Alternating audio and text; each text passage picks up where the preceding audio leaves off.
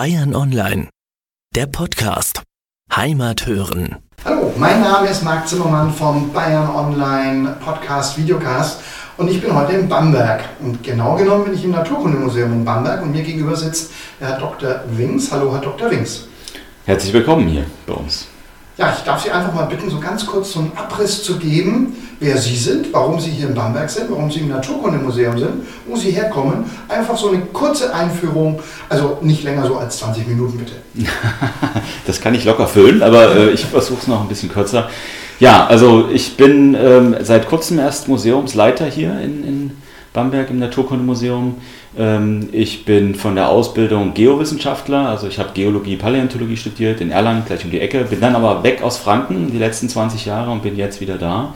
Ähm, ich habe in Universitäten, Museen gearbeitet, ähm, habe zuletzt die, die, die, letzten fünf Jahre habe ich das Geiseltal-Museum in Halle betreut und habe auch äh, die geowissenschaftlichen Sammlungen der Martin-Luther-Universität Halle-Wittenberg betreut.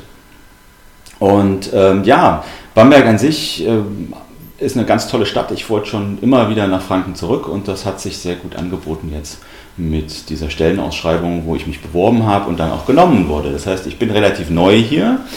Ähm, ich werde wahrscheinlich auch viele Sachen noch ändern, also zumindest versuchen zu ändern in den nächsten Jahren, ähm, aber alles will seine Weile haben, wie es so schön heißt. Das heißt, es wird eine Weile dauern und ähm, wir fangen mit kleinen Schritten an. Also wir haben eine neue Webseite jetzt, wir haben ein neues Logo und ähm, wir fangen jetzt auch an, die Dauerausstellung unten im Eingangsbereich langsam auf Vordermann zu bringen. Ja, das klingt ja, klingt ja schon mal für den Anfang spannend. Dieses Naturkundemuseum, das ist ja, sag ich mal, berühmt eigentlich, ja, durch diesen Vogelsaal. Ja, ich hatte das vorhin im Vorgespräch so ganz kurz mal ein bisschen mit, dem, mit der Bibliothek in Weimar verglichen. Ähm, auch so vom, vom ja, Gefühl her, wenn man da drin steht, ist es einfach schon atemberaubend. Und ähm, wenn Sie uns über den Vogelsaal ein bisschen was erzählen könnten. Ja, die Ursprünge des, des heutigen Vogelsaals, die liegen im Naturalienkabinett, was äh, Franz Ludwig von Erthal, der damalige Fürstbischof, 1791 gegründet hat. Und das sollte damals der Ausbildung der Studenten dienen hier an der Universität Bamberg. Ähm, mittlerweile gibt es keine Naturwissenschaften mehr an der Uni Bamberg, leider muss ich sagen. Ähm, aber der Vogelsaal ähm, hat es über die Jahrhunderte geschafft. Also das ist ja jetzt wirklich, ähm, also eingerichtet in der heutigen Form wurde er ungefähr 1820, 1820 bis 1830. Das heißt frühklassizistische Vitrinen, die äh, sehr stark verziert sind. Ähm, teilweise Putten obendrauf, teilweise Büsten. Ähm, die Scheiben sind noch richtig alles handgemachtes Glas, ja, also äh, man, man, sieht noch die, die welligen Oberflächen, was dem Ganzen ein ganz besonderes Ambiente gibt. Und in diesen Vitrinen sind auch Objekte, die über zwei Jahrhunderte zurückgehen.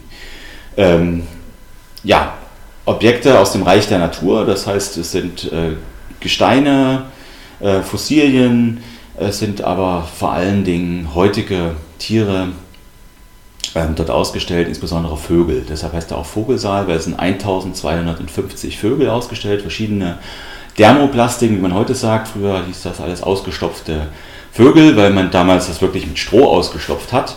Und ähm, ja, einige von diesen alten Exponaten sind noch da. Also die sind so alt, dass es damals nicht mal Glasaugen gab, ähm, die man ja eigentlich dann für so eine Dermoplastik braucht. Ähm, die ältesten Exponate, die wir haben, die haben noch aufgemalte Augen. Und ähm, den Saal hat ja jemand gestiftet. Und äh, wenn Sie uns zu, dem, zu, den, zu der Stiftungsgeschichte noch ein bisschen was erzählen. Ja, also wie gesagt, äh, der, der damalige Fürstbischof von Erthal, äh, der hat die Räume zur Verfügung gestellt, der hat auch die Erstausstattung zur Verfügung gestellt. Und ähm, im frühen 19. Jahrhundert dann nach der Säkularisation gab es hier einen ehemaligen Priester aus, ähm, aus, der, aus dem Kloster in, in Staffelstein, der hier sozusagen äh, das Ganze wissenschaftlich übernommen hat, der Sammlung, große Sammlung mitgebracht hat. Der Herr Lindner war das. Und äh, der Herr Lindner hatte auch eine Stiftung gegründet, die sogenannte Lindnersche Stiftung. Und diese Lindnersche Stiftung ist übergegangen in die Lyzeum Stiftung, die es heute noch gibt. Ähm, der sozusagen die ganzen Exponate hier auch gehören oder ein Großteil der Exponate. Und äh, diese Lyzeumstiftung, die stellt die Gebäude zur Verfügung und die ähm, sorgt auch ähm, ja, für die Universität teilweise. Also auch die Universität Bamberg profitiert stark von der Lyzeumsstiftung, ähm, die den Unterhalt der Gebäude zahlen und ähm, ja, also auch das Eigentum an den Objekten im Vogelsaal besitzt.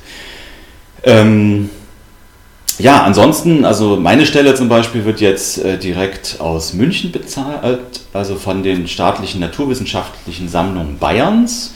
Ähm, das ist ein großer Vorteil. Das heißt, äh, die, die staatlichen naturwissenschaftlichen Sammlungen Bayerns, die werden wiederum vom Ministerium für Wissenschaft und ähm, Kunst, glaube ich, heißt es, oder Kultur. Ich glaube, weiß ich nicht genau, aber zumindest Wissenschaft für Wiss, äh, Wissenschaftsministerium ist schon ganz, ganz richtig dabei.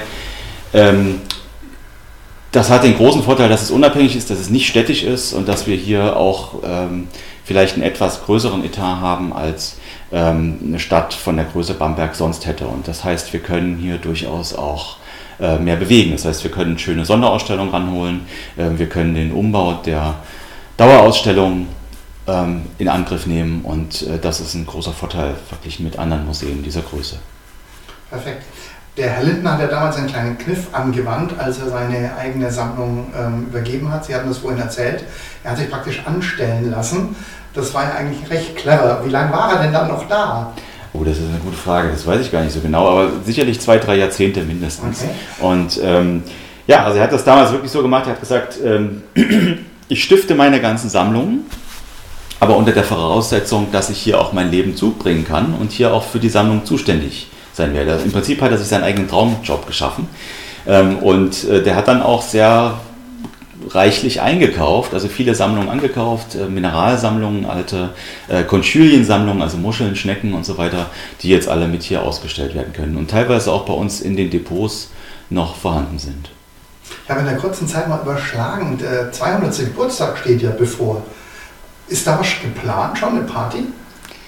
Ähm, naja, also die, die, die, ursprüngliche Party ist ja schon durch. Das war ja, ne, also 1791 war die, die Gründung durch den Fürstbischof. Mhm. Ähm, ansonsten haben wir jetzt nichts geplant, weil es halt nicht das eine Datum gibt. Ne? Das war halt also so, so ein langsamer Prozess, in dem die, ähm, ja, die, die Sammlungen zugenommen haben, dass die, die Räume hergerichtet wurden und so weiter. Und es gab also nie den einen Termin, der Eröffnung. Zumindest nicht, dass ich wüsste. Perfekt, dann kann man mehr Partys machen. Eigentlich schon, eigentlich kann man jährlich eine machen, ja. Und äh, ja, wir, wir schauen mal, was sich so, so ergibt in den nächsten Jahren. Ja, wir hatten oben im ähm, Vogelsaal ja auch diese ähm, Steine, die nicht so ganz echt sind. Ähm, können Sie uns zu dieser Geschichte noch ein bisschen was erzählen? ja, Sie sprechen die sogenannten Würzburger Lügensteine an. Äh, das ist in der Tat eine tolle Geschichte. Also die ist in den Geowissenschaften, insbesondere in der Paläontologie, äh, hinländisch bekannt, aber sonst eigentlich kaum. Und das ist ziemlich schade. Also es war das frühe 18. Jahrhundert, also um 1725 rum, da gab es in Würzburg einen Professor, den Herrn Behringer.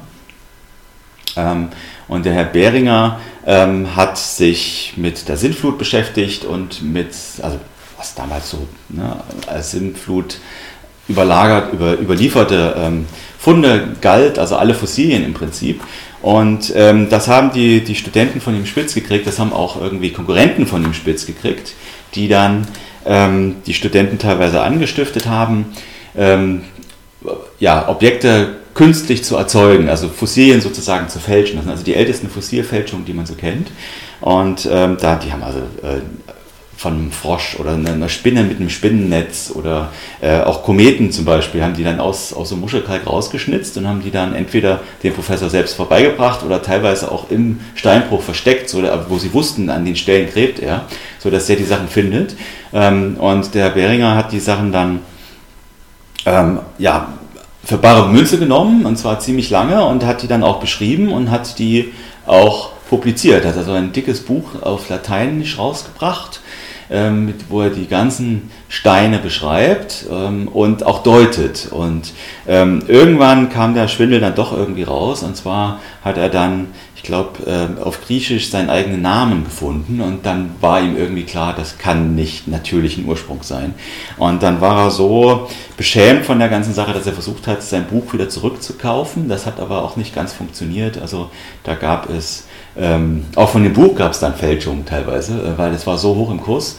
äh, war so teuer verkauft, die paar Exemplare, die noch da waren, ähm, dass es davon wiederum Fälschung gab. Also es ist so eine, eine Geschichte, äh, solche Sachen haben sich auch öfter wiederholt. Also heute gibt es noch Fossilfälschungen, also gerade aus Marokko zum Beispiel, wenn man so an Trilobiten denkt, äh, die werden dann rausgeschnitzt aus dem, aus dem Stein, wenn die nicht ganz vollständig sind, die Fossilien.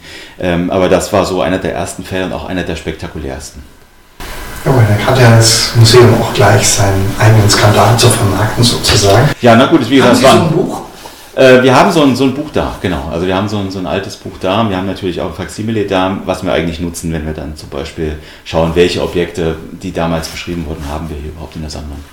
Und warum hat da einer auf Griechisch seinen Namen reingeschrieben? Ich glaube, die wollten es einfach auf die Spitze treiben. Die wollten einfach gucken, was, was so geht. Ähm, und ähm, naja, klar, wenn man seinen eigenen Namen liest, dann wird man wahrscheinlich schon stutzig, weil, ähm, aber es hat sehr lange gedauert. Es waren wirklich mehrere Jahre, wo das Ganze funktioniert hat. Und äh, ja, wie gesagt, eine, eine skurrile Geschichte und es gibt nicht viele Museen, die diese Steine haben. Also viele sind natürlich jetzt im Laufe der Jahrhunderte auch verschwunden, kaputt gegangen. Ähm, aber wir in Bamberg haben, glaube ich, mehrere Dutzend Stück sogar. Und das ist ein großer, großer Fundus. Perfekt. So, zum Vogelsaal sind wir dann durch oder haben wir da noch was vergessen? Naja, wir können zum Vogelsaal schon noch ein bisschen was erzählen. Also insbesondere, ähm, dass wir hier viele sehr alte Exponate haben, die historisch sind und äh, damit auch so eine Geschichte der Präparation nachverfolgen lassen. Also man kann jetzt schauen, ähm, wie wie die Tiere, also ich habe das mit den Glasaugen ja schon kurz erwähnt, wie die Tiere überhaupt präpariert worden sind. Äh, man sieht teilweise, äh, die, die ganz alten Exponate sehen eher noch so mumifiziert aus. Wenn man sich neuere Exemplare anschaut, äh, also bei Echsen oder bei Fischen zum Beispiel, die wir hier auch mit ausstellen, dann, dann sieht man schon, ähm, dass da andere Techniken verantworten. Und ganz aktuell macht man das ja auch mit Kunststoffen, wo dann die, die Leichen der Tiere komplett mit Kunststoff getränkt werden ähm, und äh, so haltbar gemacht werden. Das waren natürlich Techniken, die vor 200 Jahren ja überhaupt nicht ja, vorstellbar waren. Ähm, trotzdem muss man sagen, der, der Vogelsaal war damals natürlich auch immer äußerst spektakulär, weil viele dieser Objekte von Forschungsreisen stammen, ähm, also von Gegenden der Welt stammen, von Tieren stammen, von Pflanzen stammen, die ähm, niemand kan kannte. Ja? Also wir haben einen Strauß hier zum Beispiel, der irgendwie drei Meter groß ist. Das war so ein, so ein, äh, so ein Tier, äh, das konnte sich, glaube ich, niemand in Deutschland vorstellen sonst, äh, dass es solche großen Vögel gibt, ne? die dann in Afrika rumlaufen. Haben Sie den? Äh, den Strauß weiß ich nicht, das müsste ich. Aber es war jetzt schon das ist schon ein historisches, den das ist schon, ja, ja, ja, das ist schon ein historisches Präparat. Also sicherlich ist das, ähm, ich würde sagen schon, also 19. Jahrhundert, Mitte bis spätes 19. Jahrhundert, aber genau weiß ich es nicht. Dafür bin ich hier noch zu frisch da. Ähm, da fehlen die Infos noch so ein bisschen. Gut, und ähm, es kommen ja wahrscheinlich nicht nur Bamberger her, sondern das ist, dürfte ja eins der Highlights in Bamberg selbst sein, dieser Vogelsaal. Ja, genau. Also ich meine, Bamberg an sich ist natürlich UNESCO-Weltkulturerbe, ähm, wird von mehreren Millionen Touristen auch besucht jedes Jahr. Und ähm, gemessen daran kommen relativ wenig Leute in unser Museum. Ähm, aber ähm, ich denke, es spricht sich langsam rum, ähm, wie, wie toll das, also insbesondere der Vogelsaal ist oder auch die Ausstellung, in der wir jetzt hier sitzen. Das ist auch ein, ein weiteres Highlight. Das ist die Fossilienausstellung aus Wattendorf. Wattendorf ist ein kleines Dorf, so ja, 20 Kilometer nordöstlich von, von Bamberg, wo das Museum seit 20 Jahren in einem Kalksteinbruch gräbt und äh, wahnsinnig tolle Fossilien findet. Also auch in einer Häufigkeit, die man nicht erwartet hätte. Ähm, das sind sogenannte Plattenkalke. Plattenkalke kennt man auch aus anderen Fundstellen in Süddeutschland, also gerade so im Altmühltal, Sonnenhofen, Eichstätt kennt man die, die Sachen. Ähm, der Urvogel, der Archaeopteryx, der stammt aus diesen Ablagerungen. Und Wattendorf sind ähnliche Ablagerungen, aber älter. Die sind 4 Millionen Jahre älter, also 154 Millionen Jahre alt sind diese Objekte.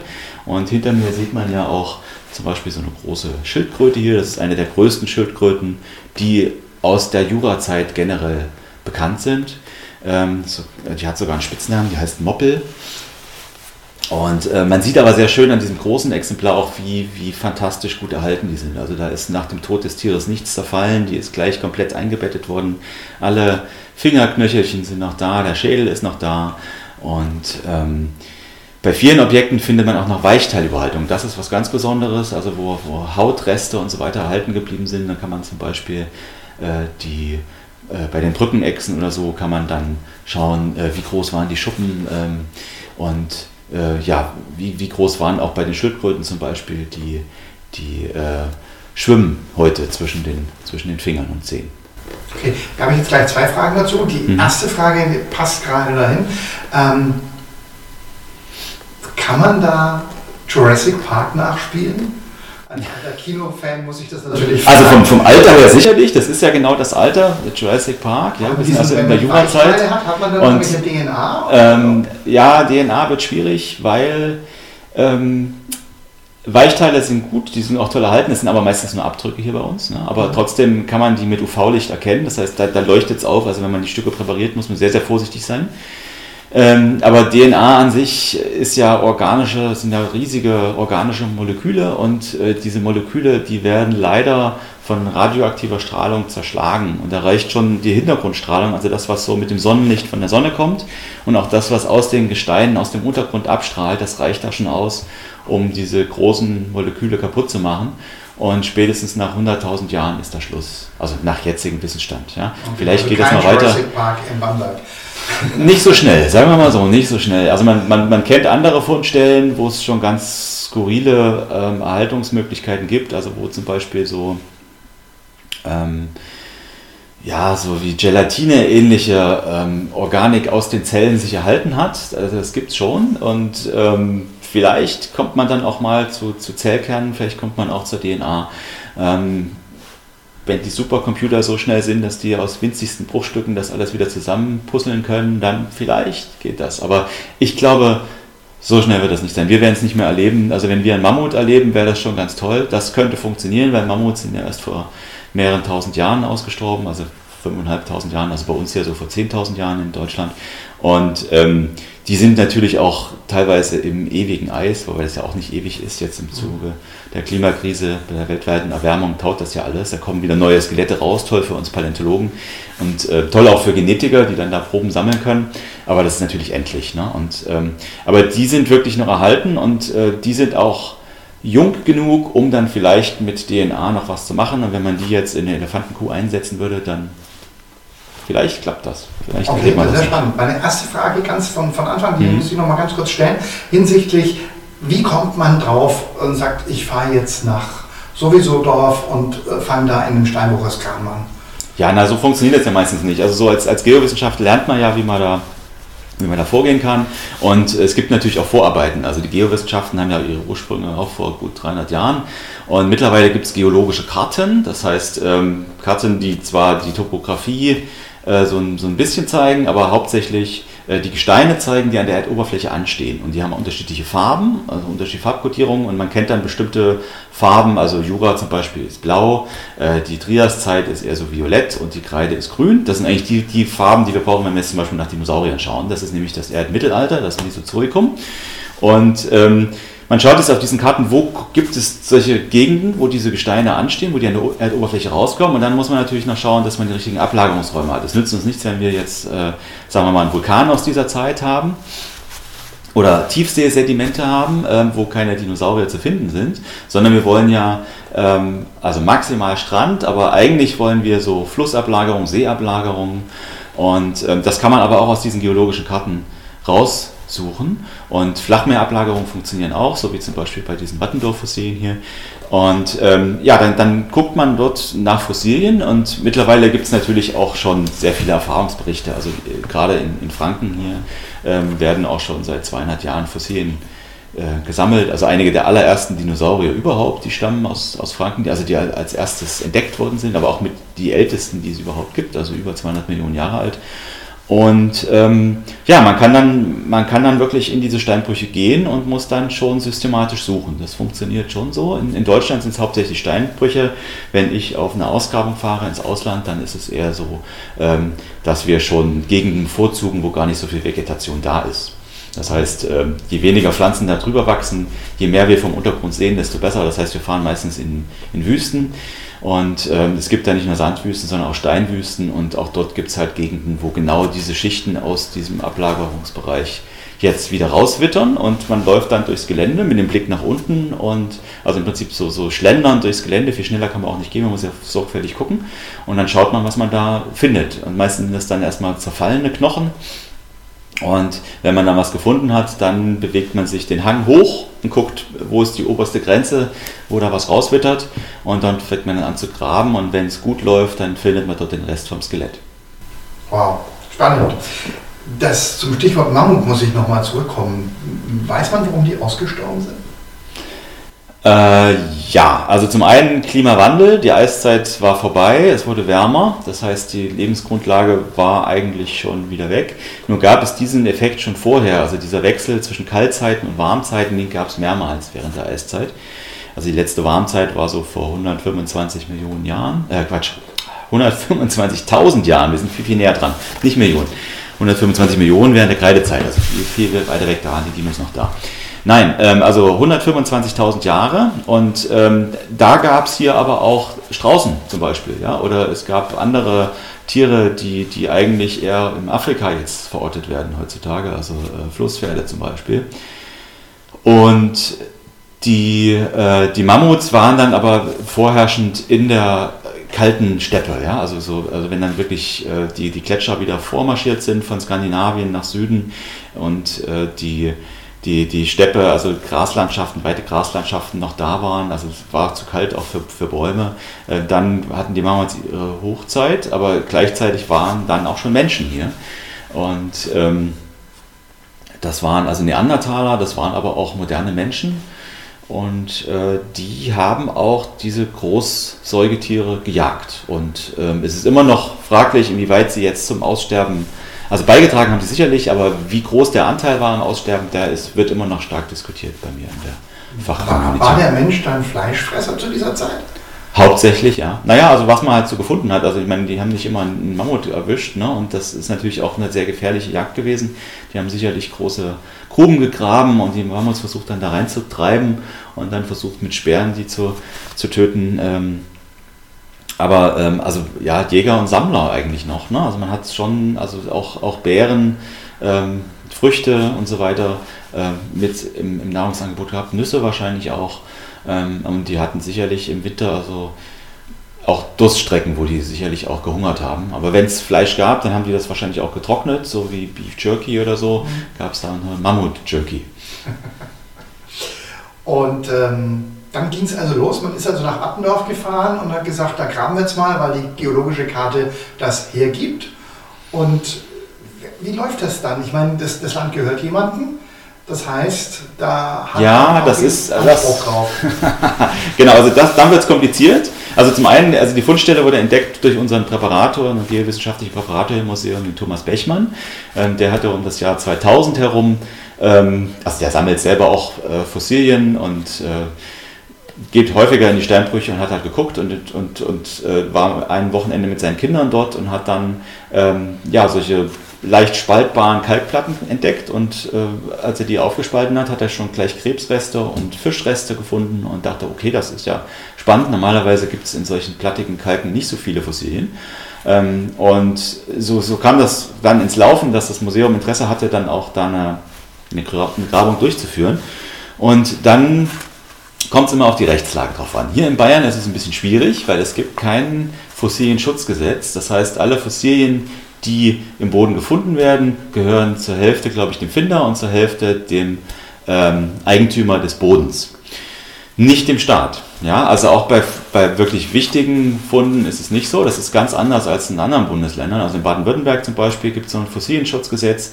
Ähm, da gehören alle Funde von Wert, äh, oder nicht, sie gehören nicht, aber sie, sie ähm, der, der Staat hat das Vorkaufsrecht, sag mal so, ja, in Baden-Württemberg. Das heißt, dort werden alle Funde begutachtet und wenn dann festgestellt wird, oh, das ist was Neues, was die Wissenschaftler nicht kennt, dann kauft der, der baden-württembergische Staat das auch an. In Thüringen ist es wiederum anders, da gehört wirklich alles dem Land Thüringen von vornherein und nur die Funde, die ohne größere Wert sind, die werden dann halt auch abgegeben. In Bayern ist es wirklich so, dass es noch hauptsächlich dem Eigentümer gehört und man sich, wenn man dann graben will, mit dem Eigentümer eigen, äh, einigen muss. Und ähm, das ist in manchen Fällen sehr problemlos, wenn die Eigentümer dann nicht kein großes Interesse dran haben. Aber in, in Wattendorf zum Beispiel ist es ein bisschen komplizierter, äh, weil ähm, der dortige ähm, Steinbruchbetreiber auch Interesse an den Fossilien hat, äh, den Wert der Fossilien kennt und äh, damit die, muss ein Vertrag her, äh, der das alles gesetzlich richtig regelt, wem jetzt was gehört, wenn wir die Stücke finden und präparieren und so weiter. Und ähm, momentan wird das hälftig geteilt. Ähm, ähm, das heißt aber auch für ein richtig tolles Stück, also nach Wert geteilt, und ein richtig tolles Stück in einem Jahr fürs Museum heißt, dass alles andere zum Beispiel an den Steinbruchbetreiber geht. Und solche Sachen sind ähm, äh, ja, schwierig für uns auch. Deshalb sind wir da auch noch ein bisschen. Was, was macht er damit? Verkauft er die im Souvenir? Nee, momentan äh, sieht er das nur als Wertsteigerung seiner Firma. Okay. Ähm, aber das ist, wie gesagt, auch, äh, ja, wir, wir, hoffen, wir hoffen auf eine einvernehmliche Lösung, dass wir die Stücke weiter zeigen können und äh, dass wir die auch der Öffentlichkeit äh, zugänglich lassen. Ähm, aber was da genau passiert, das wird jetzt die Zukunft zeigen. Wir müssen schauen. Ja, es ist ja nun so, Herr Dr. Wings, dass Sie hier neu sind und man sagt ja bekanntlich, neue Besen kehren gut. Und von daher, was sind denn Ihre Pläne für die nächsten fünf bis zehn Jahre in diesem Museum? Ja, also Pläne habe ich sehr viele. Äh, die Frage ist, was kann man dann realistisch umsetzen, in welchen Zeiträumen. Und dann wird es schon ein bisschen kompliziert, weil das Gebäude hier an und für sich Sanierungsbedarf hat und auch schon zur Sanierung angemeldet war. Schon 2018 sollte es eigentlich losgehen. Also es gibt auch ein Konzept, schon ein altes Konzept für die Neugestaltung, was ich natürlich nochmal ummodeln würde ein bisschen, aber im Großen und Ganzen schon in die richtige Richtung geht. Ähm, ja, so lange können wir nicht warten. Also wahrscheinlich dauert es jetzt nochmal fünf, sechs Jahre, bis es hier überhaupt losgehen kann. Und äh, insofern fangen wir an mit kleinen Teilbereichen der Dauerausstellung, die ja jetzt schon 30 Jahre alt ist, oder Teile zumindest 30 Jahre alt. Und äh, die werden wir komplett umgestalten. Wir fangen unten im, im Eingangsbereich an. Äh, da werden wir wahrscheinlich eine Fossilienwand machen, wo wir auch viele Objekte, die jetzt hier sind, also insbesondere die Schildkröte hinter uns, ähm, ähm, präsentieren werden, also gleich am Anfang, dass die Besucher, die, die, die, das erste Mal ins Museum kommen, das auch gleich sehen können. Und ähm, so, ein, so ein als Blickfang sozusagen auch. Und ähm, in diesen gleichen Raum, wenn es irgendwie läuft, würde ich gerne ein kleines Dinosaurier-Skelett mit reinstellen aus der gleichen Zeit. Ähm, da müssen wir gucken, wie die Finanzierung ist. Das ist nämlich gar nicht so billig. Das kostet mehrere 10.000 Euro, nur mal so als, als Größenvergleich. Das heißt, dafür nehmen wir auch sehr gerne Spenden entgegen. Und ich würde natürlich gerne auch äh, die Jurazeit in Franken beleuchten, weil das ist im Prinzip das, was die Fränkische Alb ausmacht. Das sind Sedimente aus der Jurazeit und Fossilien aus der Jurazeit. Und äh, Lias, Dogger, Malm, das sind so die drei Unterteilungen, haben unterschiedliche Fossilien gehabt und die würde ich dann gerne auch in drei Vitrinen schön präsentieren. Mhm. Ähm, wir haben es ja vorhin schon mal ganz kurz angerissen, die Zukunft der Museen. Ähm, wird ja wahrscheinlich sehr vieles digital werden. Sie sind ja auch digital affin. Das heißt also, Sie fangen jetzt erstmal an mit äh, QR-Codes und TikTok und Instagram. Ja. Aber wo soll es hingehen? Ähm, ja, naja, man muss ja natürlich immer am, Zeit der, am Puls der Zeit bleiben, wie es so schön heißt. Ja? Und äh, die also QR-Codes, glaube ich, schon ein richtiger Ansatz, weil wir einfach mehr Informationen transportieren können, ohne das, das Objekt jetzt damit zuzuballern. Ja? Also man, man, man kann das Objekt schön präsentieren und für die Leute, die es interessiert, die können dann mehr Informationen auf unserer Homepage finden. Ähm, was ich sehr gerne machen möchte, generell, es ist auch nichts, was mit neuen Medien zu tun hat, aber was, was glaube ich, wichtig auch für Bamberg ist, ist, dass wir hier zweisprachig werden, dass wir äh, also konsequent alle Texte im Museum auf Deutsch und auf Englisch präsentieren. Ähm, das kann, hoffe ich, auch mehr Touristen anlocken, auch Tagestouristen, ähm, die, ich meine, die müssen ja gar nicht lange bleiben, die können sich unsere Highlights angucken, das ist hier die Wattendorf-Ausstellung, das ist der Vogelsaal. Und ähm, ja, vielleicht verlieren sie sich auch drin, aber ähm, wer alles an einem Tag machen will, der kann vielleicht auch noch zumindest 30 Minuten präsentieren, äh, investieren, um, um sich hier dann bei uns die Ausstellung anzuschauen.